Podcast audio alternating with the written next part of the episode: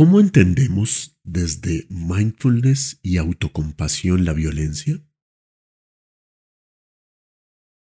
¿Qué elementos de mindfulness y autocompasión podemos utilizar para buscar una salida a las crisis, también a las crisis sociales?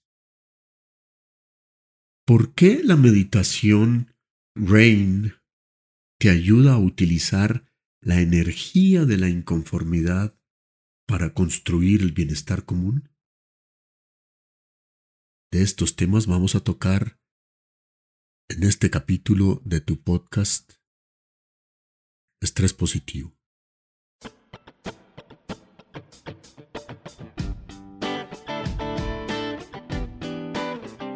Este es tu podcast Estrés Positivo, producido por el equipo de Realax, Estrés Positivo y Arela Alarcón. Un podcast de mindfulness, autocompasión, salud mental y bienestar emocional, sazonados con una pizca de cine y otra de literatura. Si quieres más información sobre estos temas o si quieres inscribirte a nuestros talleres para el estrés positivo, o contarnos sobre tus necesidades, visita nuestra página www.realax.com www.real-lax.com Bienvenidos.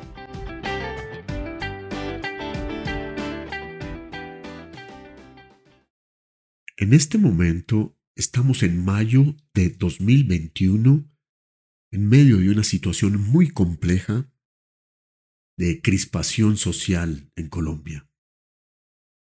Y pienso que si alguien me escuchara este podcast dentro de 10 o 20 años, ¿qué pensaría? Más allá de un interés histórico, ¿le serviría a esa persona en ese momento? Y sinceramente espero que no. Espero que los conflictos sociales por los que estamos atravesando en este momento mm, se hayan encauzado por la senda de la solución, que es una solución de todos modos compleja y que toma tiempo.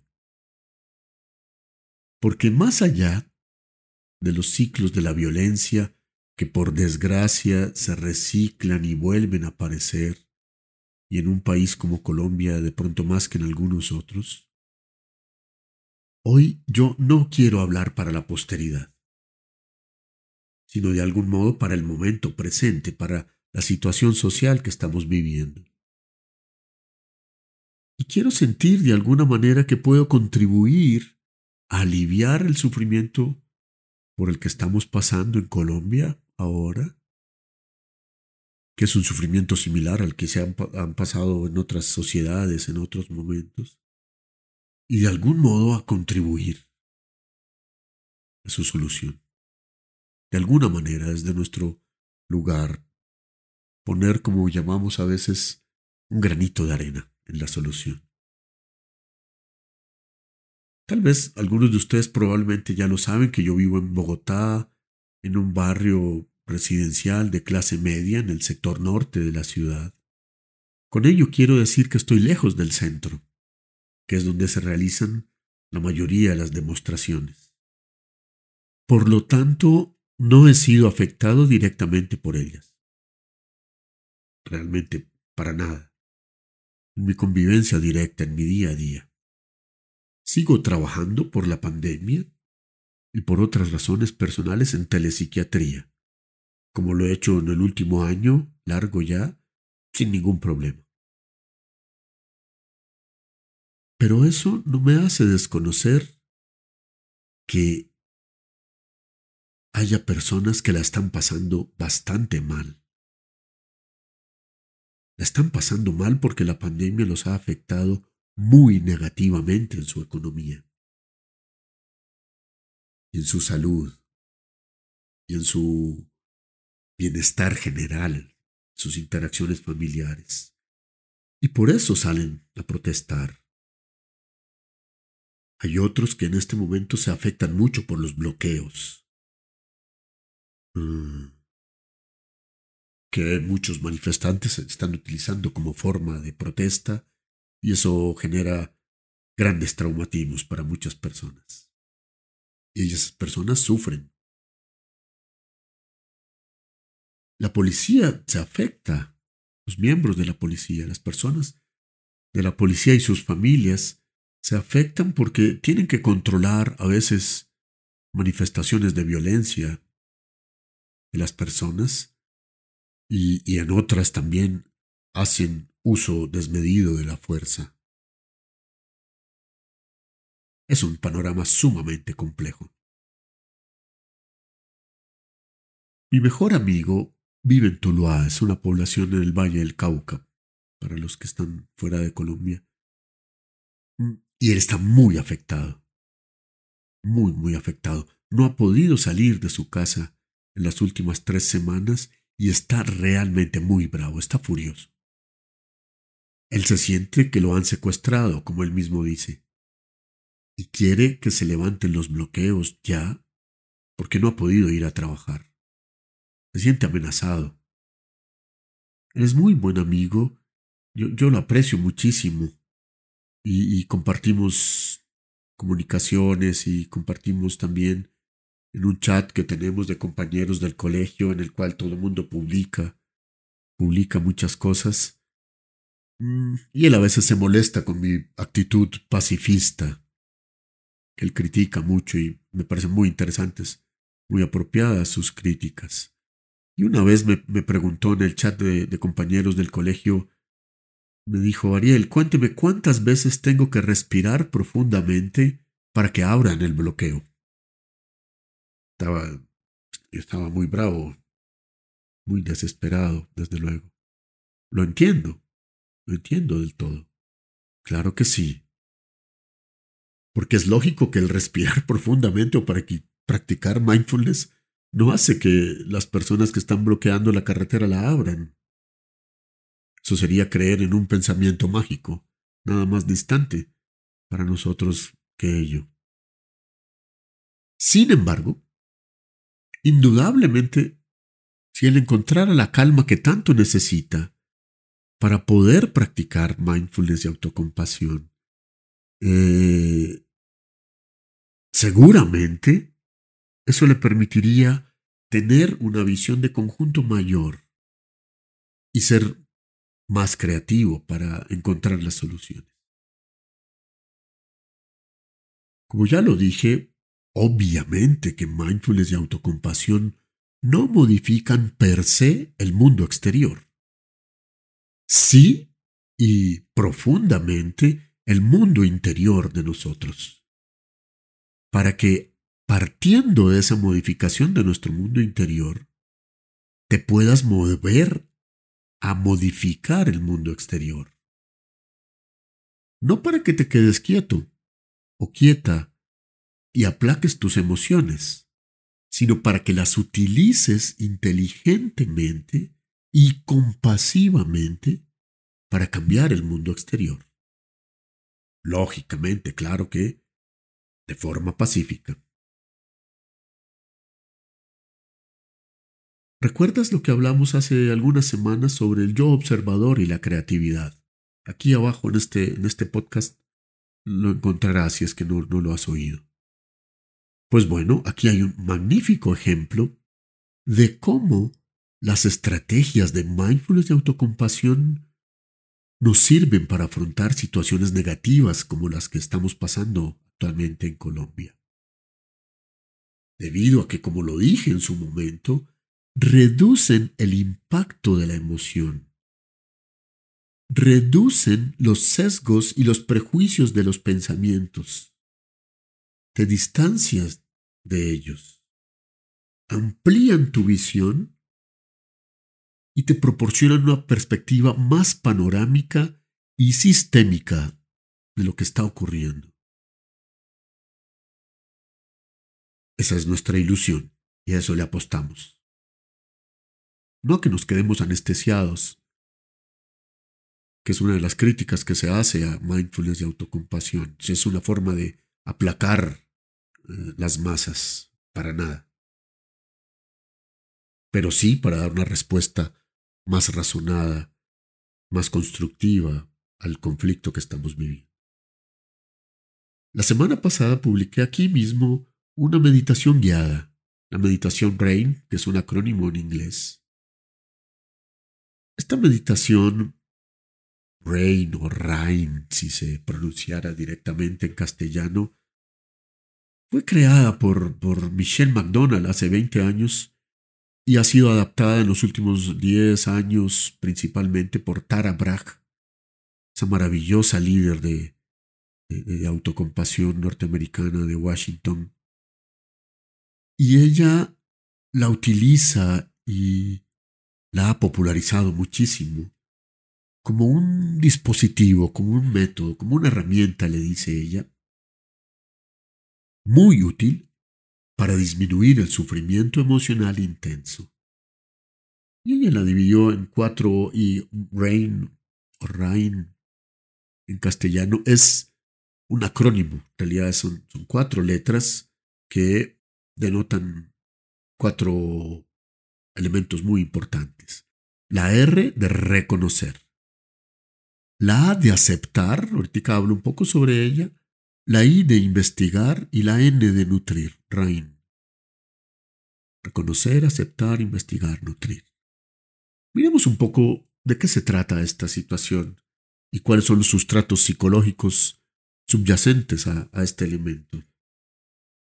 De paso te digo que esta es como digamos la parte teórica. La parte práctica de esta meditación está en, este, en el podcast anterior. Ahí puedes tener toda la meditación guiada. Aquí voy a hacer alguna disquisición teórica si se, si se quiere. Pero antes quisiera darle la, la palabra a la poesía. Poesía nos ayuda muchísimo a entender, a entender y a procesar la realidad, como les he dicho en otras veces. Y aquí me quiero inspirar un poco en Rumi, ese gran místico persa del siglo XIII, que es uno de los mayores clásicos del sufismo, tal vez su poeta más conocido por lo menos en Occidente. Y es conocido también como uno de los más grandes humanistas y místicos musulmanes. Su nombre completo es eh, Muhammad Halal al-Din Rumi. Hay quienes le decimos Halauddin Rumi o Rumi simplemente. Es un gran maestro y sus poemas los utilizamos mucho en los talleres de mindfulness y autocompasión. Muchos de nosotros lo, apreciamos porque es una persona profunda, profunda, muy conectada con lo humano y muy conectada y transforma lo humano, lo psicológicamente humano, ya desde el siglo XIII, mm, en elementos que pueden ser asimilables a lo que hoy llamamos mindfulness y autocompasión. Y este poema que les quiero leer hoy se llama La casa de huéspedes de Rumi. Seguramente muchos de ustedes, los que han hecho talleres con nosotros, lo conocen. Dice así, La casa de huéspedes por Rumi. El ser humano es una casa de huéspedes. Cada mañana un nuevo recién llegado. Una alegría, una tristeza, una maldad. Cierta coincidencia momentánea llega como un visitante inesperado. Dales la bienvenida, recíbelos a todos incluso si fueran una muchedumbre de lamentos que vacían tu casa con violencia. Aún así, trata a cada huésped con honor, porque puede estar creándote el espacio para un nuevo deleite. Al pensamiento oscuro, a la vergüenza, a la malicia, recíbelos en la puerta riendo e invítalos a entrar. sé agradecido con quien quiera que venga, porque cada uno ha sido enviado como un guía del más allá.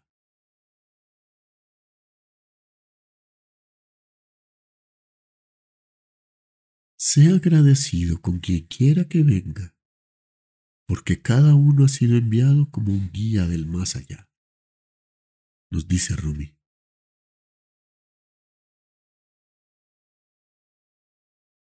Relacionado con esto está la utilización terapéutica y de autocompasión que usa Tara Brach en su, en su dispositivo RAIN. Veamos, veamos cómo funciona esto. Comenzamos con la R, la R de reconocer. Y se asocia indudablemente con aquella característica de mindfulness de darnos cuenta, de percibir. Y al hacerlo, darle un lugar a la situación y a la emoción que esta situación nos genera dentro de nosotros. Muchos de los problemas que ocurren en la vida se generan porque no nos damos cuenta. Vamos en el famoso piloto automático. O a veces hacemos que no nos damos cuenta porque no queremos darnos cuenta. Porque es difícil y doloroso mirar la realidad a la cara. Mucho más difícil aún darle un lugar dentro de nosotros. Sentir que el problema nos pertenece, que es nuestro. Que lo llevamos dentro y lo miramos de frente a sus ojos. Lo vemos con claridad. Lo reconocemos. A veces le huimos. Qué bueno poder decir, te veo, situación social conflictiva de Colombia. Y veo también y reconozco el efecto que esa situación está causando en mí. La emoción generada. Al mirar la situación conflictiva que vivimos, sin tratar de hacer un, un análisis sociopolítico en este momento demasiado profundo, porque además es un, tema sumamente complejo que tiene múltiples aristas. Pero simplemente te voy a dar mi visión, una visión mía personal, sesgada y subjetiva, es la mía, y cada uno tendrá su propia, su propia opinión, su propia visión. La mía la digo simplemente para comunicártela y para que darte un ejemplo, pero es importante que tú busques la tuya y la mires y la reconozcas. Porque cuando yo miro los noticieros, cuando leo los periódicos, leo o miro los videos en las redes sociales, yo veo mucho malestar. Veo hambre.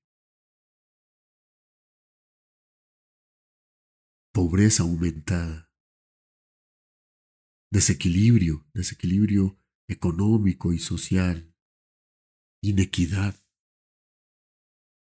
injusticia y rabia, mucha rabia, mucha rabia en muchas personas. A mí también me da rabia muchas cosas.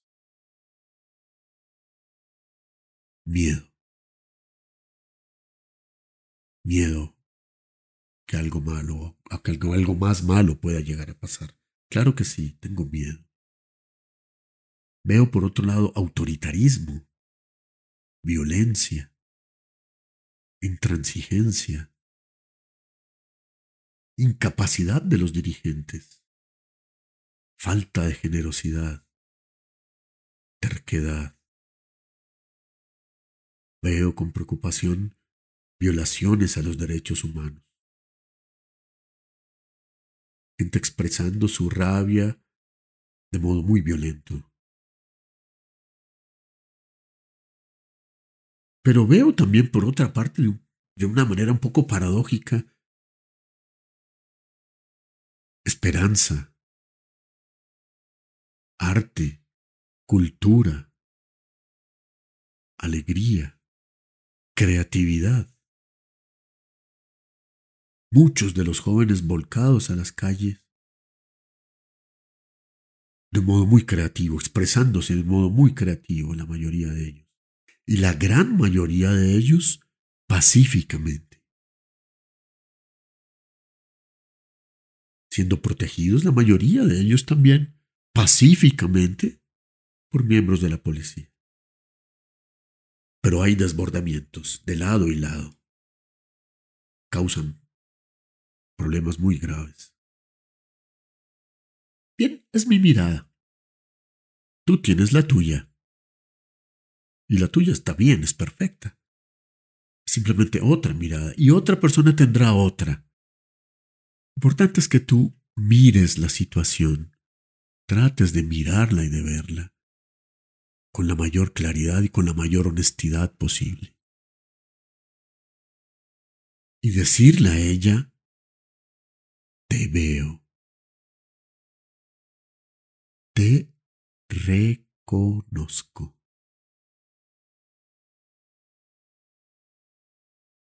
Muy importante,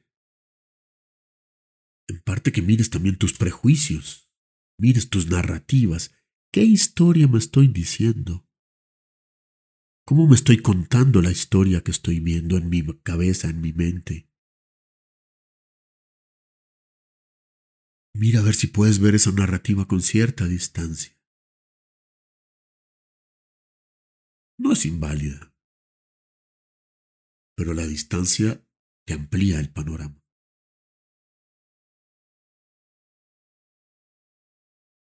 Si te hablo de mí nuevamente a manera de ejemplo, yo creo que mis narrativas giran principalmente en, torno a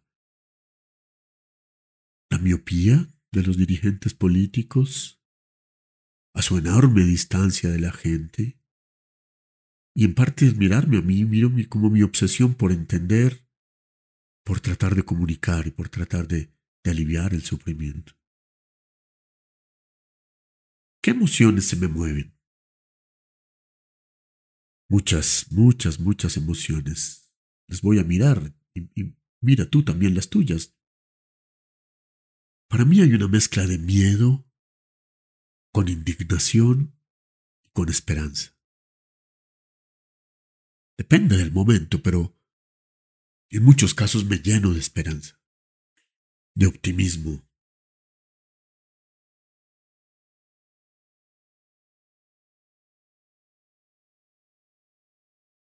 Y ahora el siguiente paso es proceder a darles un lugar a estas emociones, a mis narrativas y a mi visión de la situación dentro de mí. Darles un lugar no quiere decir que me gusten, no me tienen que gustar. Muchos de los elementos de esta situación, al contrario, me molestan, me duelen, me disgustan. Pero las quiero mirar y acoger aunque no me gusten, como te decía. Hacen parte de mí y las trato de acoger en su mayor amplitud. La situación misma, mi visión de la situación, mis reacciones emocionales y mis reacciones narrativas frente a ella. Esta es una parte difícil porque requiere de incluir dentro de mí aspectos míos y aspectos de los otros que no me gustan pero que están clamando por ser incluidos. De paso, te quiero decir que reconocer implica conocer dos veces, reconocer o mirar dos veces. Conozco una vez y luego reconozco. Vuelvo a mirar, miro con mayor profundidad.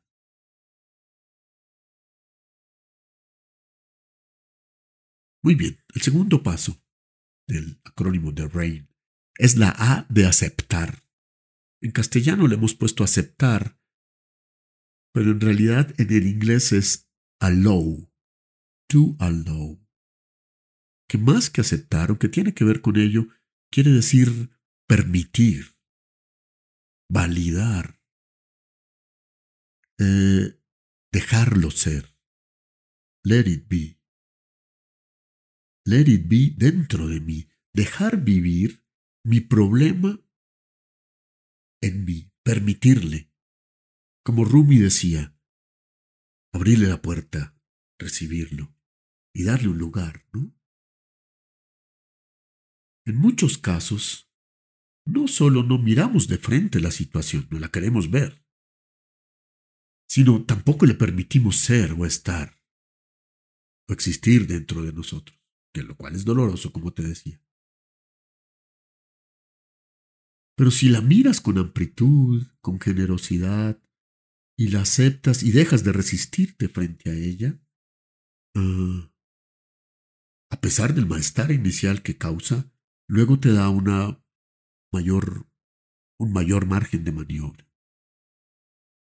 El permitirle ser, estar y pertenecer a nosotros, entonces ganamos visión y sabiduría sobre la situación podemos luego reflexionar de un modo más racional sobre sus causas.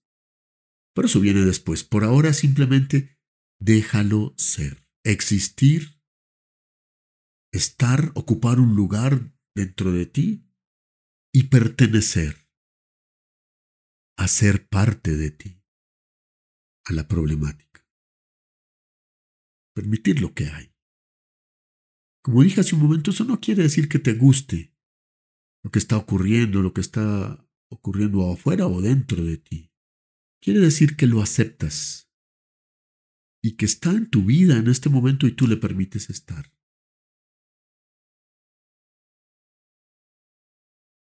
Inicialmente no se trata de cambiarlas, de rechazarlas o de buscar soluciones.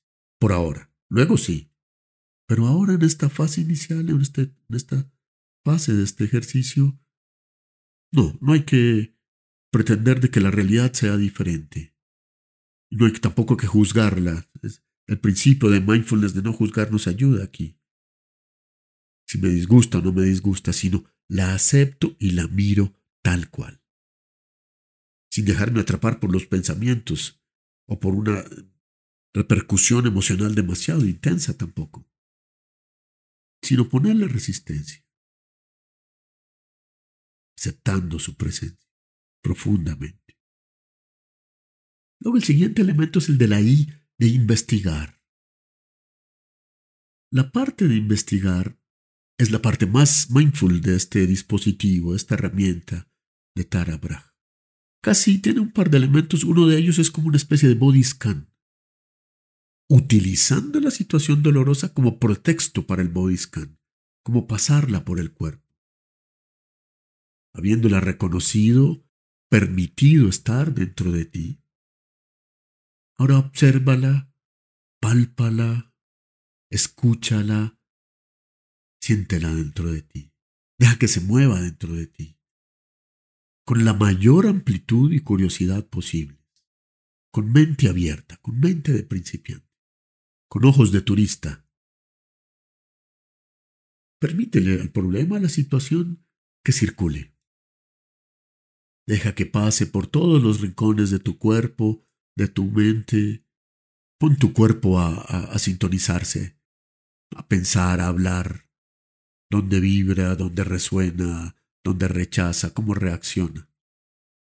Hay que mirar, hay que percibir la postura corporal, la expresión facial, como decimos en el ejercicio. Y allí obtendrás enorme información sobre la situación. Deja volar tu mente, tu imaginación. ¿Qué te inspira? ¿Qué metáforas genera? ¿Qué metáforas construye? ¿Con qué lo relaciona? Siéntete libre y abriendo tu mente, tu espacio, tu cuerpo con la mayor amplitud posible frente a la situación. Investiga con curiosidad. Sin rechazar, permitiéndole ser, permitiéndole estar. ¿Qué siento yo para ponerme nuevamente de ejemplo, es solo un ejemplo. Tú buscas tu, tu repercusión, como te lo he dicho. Siento tensión en mi espalda, mi nuca, en los hombros también. Mi mandíbula está tensa. A veces siento náuseas, el estómago revuelto, en muchos casos como un nudo en la garganta, de tristeza y a veces ganas de gritar. Así es como está circulando por mi mente. Pero como te digo, tú puedes sentir cosas completamente distintas y están bien. Importante es investigar con curiosidad. Dejar, como te decía, que esto se mueva dentro de ti y utilizar a tu cuerpo como fuente de información. Luego viene una parte que puede ser en esta, en esta investigación, en esta circulación por tu interior, una parte que puede ser un poquito más, más intelectual, y es cuál es tu creencia personal sobre la situación. Y me preguntarás, eh, ¿cómo así? ¿Cómo así creencia? ¿Y por qué es creencia personal? Yo te contesto que no es qué creo sobre la situación. Creo que es culpa del gobierno, los políticos, la policía, los manifestantes. No, no, no, no, no, no. No es que pienso sobre la situación. ¿Qué pienso sobre mí frente a la situación?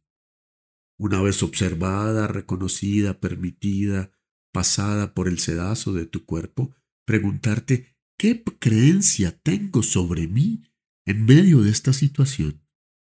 No sobre mí en general tampoco, sino específicamente sobre esta situación. Nuevamente me puedo poner como ejemplo. Yo me digo a mí mismo y mis creencias pueden ser, Ariel, estás asustado, tienes miedo de que algo malo vaya a pasar a tu país y a ti. Tienes rabia por las injusticias. Tienes dolor por las víctimas y quieres convertir esta situación en una oportunidad para crecer y para que la gente crezca. Tienes la creencia y te sientes responsable de disminuir el dolor de la gente y de contribuir a que haya paz, usando lo que sabes de autocompasión y más o menos de hablar y expresar tus ideas. Esa es como mi creencia en torno a esto. Como te digo, tú tienes la tuya. ¿Qué crees sobre ti? ¿Qué haces pensar en lo personal por esta situación? Y la última parte de Rain es la N, de nutrir o de autocuidar. Y ahí viene el elemento más autocompasivo de esta experiencia. En inglés, nurture quiere decir más que simplemente nutrir en términos de recibir un alimento. Quiere decir, a mi modo de ver, cuidar, consentir, hacer que crezcas y te fortalezcas en medio de la situación por la que estás pasando. Este nutrir resume las partes anteriores, de reconocer, darle lugar dentro de ti a la situación, mirarla con amplitud, detectar cuál es la parte más vulnerable de ella y de tu lugar de amor por ti, desde la parte más amplia de tu mente, desde tu yo observador amoroso, relacionarte con esa parte vulnerable. Son unas preguntas que, hacemos en la meditación guiada, ¿no? Estas indagaciones. ¿Qué puedo hacer por ti? ¿Qué es lo que más necesitas en este momento? Le preguntas a esa parte vulnerable. ¿Cuál es tu necesidad? ¿Cómo te quieres sentir? ¿Qué quieres saber? Y te pone inmediatamente en un sentido de agencia. Ya no eres un receptor pasivo o una receptora pasiva de estos problemas, sino un agente activo de las soluciones. Tienes capacidades de acción, puedes hacer cosas. Para ello, desde luego, tienes que activar de un modo muy consciente tu yo observador amoroso, que es entre otras partes la parte espaciosa, amorosa y sabia de tu mente. Puedes cambiar la postura, cambiar la expresión facial, cambiar el tono de tu voz, realizar el tacto autocompasivo, te consientes, te acaricias, te tratas bien, te tratas con cariño, te acoges, te acoges a ti mismo en medio de esta situación difícil por la que estás pasando. Puedes buscar también palabras reconfortantes, amorosas. Puedes llamar en tu auxilio, si fuera necesario, una fuente de amor bondadoso, como tenemos también otra publicación y otra meditación guiada. Alguien inspirador de amor hacia ti. Y una reflexión que me gusta mucho hacer porque viene desde el psicoanálisis respecto a la N de nutrición o de consentimiento, es la percepción de que eres continente. Continente y contenido, es decir, puedes contener.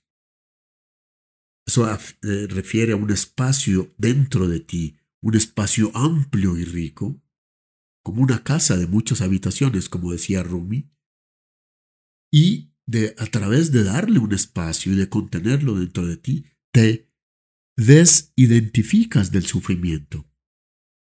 Tal vez te conté en un podcast anterior de una paciente mía que una vez entró a mi consultorio diciéndome, doctor, yo soy la depresión caminando. Yo le contesté de inmediato, no, tú no eres la depresión caminando, tú tienes depresión, pero tú eres mucho más que ello. Eso es la función continente. Puedes contener tus emociones dentro de ti y contener también y ser el contenido, pero es un contenido más dentro de otros, que es esta parte del conflicto que te está molestando.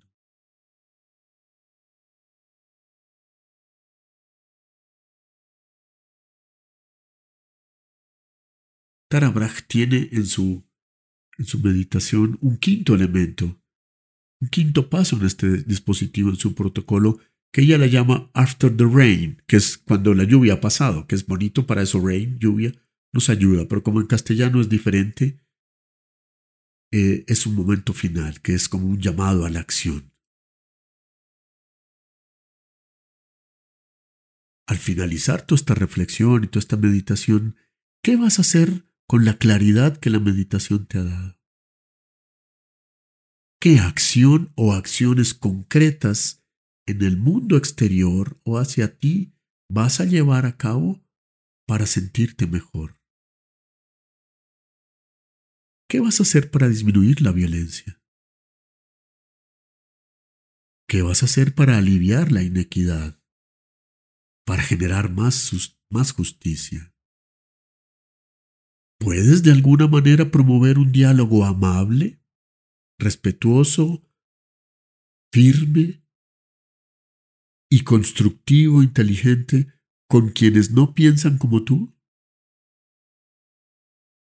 Complejo, pero necesarísimo.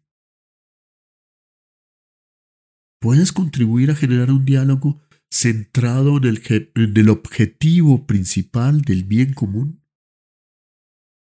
del bien global, del bienestar para todos, el bienestar y la felicidad de los tuyos y de los que no piensan como tú, también, incluyéndolos. Mindfulness y autocompasión no pueden llevar a callarte o anestesiarte, sino deben moverte a pasar a la acción, a una acción radicalmente pacífica y a la construcción del bien común y una mejor sociedad.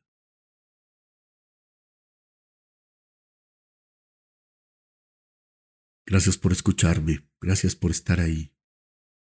Compartimos todos esta preocupación, este sufrimiento y este deseo de que las cosas mejoren. Escríbeme tus comentarios. Me puedes ubicar en mis redes sociales en mi página www.real en el centro lax lax.com. Ahí están mis redes sociales. Comunícate conmigo. Cuéntame tu experiencia. Cuéntame cómo te estás sintiendo. Cuéntame qué podemos hacer juntos para mejorar la situación. Te mando un abrazo enorme y nos vemos nuestro próximo podcast.